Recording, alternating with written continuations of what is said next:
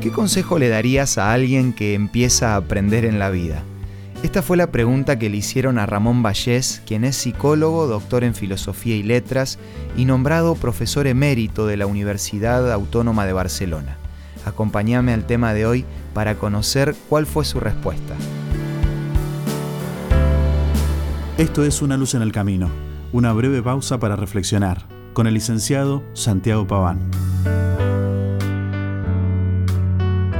La primera respuesta del psicólogo Vallés fue le diría que escuche. Un consejo con mucha sabiduría, no solo por todos los títulos obtenidos, sino por la experiencia que trae tener 92 años. Puede pasar que creamos que saber escuchar es algo sencillo. Sin embargo, es difícil encontrar a personas que sepan escuchar de forma activa. Hoy me gustaría compartirte algunas razones y consejos sobre la importancia de escuchar. En primer lugar, el saber escuchar nos permite asimilar conocimientos, porque a veces solo queremos ser escuchados y no nos damos cuenta que de esa manera nos estamos perdiendo la posibilidad de aprender.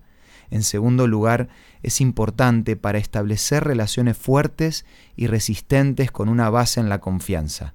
Para lograr esto, tenemos que tener cuidado, porque es muy común cuando estamos escuchando a otra persona que por nuestra mente empiecen a pasar experiencias personales, y esta es una manera en la que dejamos de escuchar adecuadamente y terminamos centrándonos en nosotros mismos.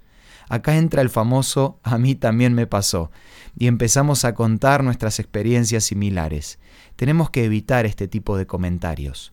Otro problema de comunicación es que no escuchamos para entender, sino que escuchamos para contestar tenemos que aprender a escuchar centrándonos en la otra persona sin querer ser nosotros los protagonistas. Otro de los beneficios es que evita malos entendidos. Cuando escuchamos de forma activa, logramos entender lo que la otra persona piensa y siente.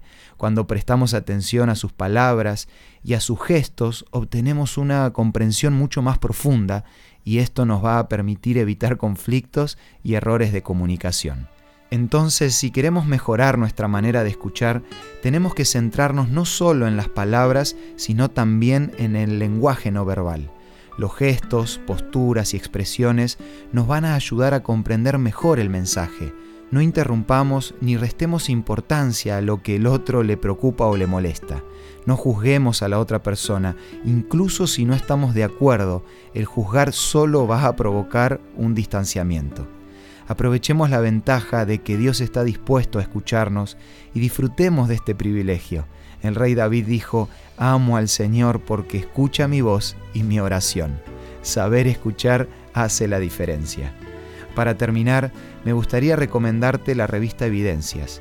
Esta guía te va a ayudar para poder crecer en tu comunicación con Dios. Podés solicitarla gratuitamente a nuestros puntos de contacto. Envíanos un WhatsApp al 1162 26 1229 o búscanos en Facebook como Una Luz en el Camino. La lectura de la revista Evidencias te va a ayudar a vivir con alegría un día a la vez. Esto fue Una Luz en el Camino. Te esperamos mañana para un nuevo encuentro, cuando volveremos a decir... Permitamos que a lo largo de las horas de cada día Dios sea una luz en nuestro camino.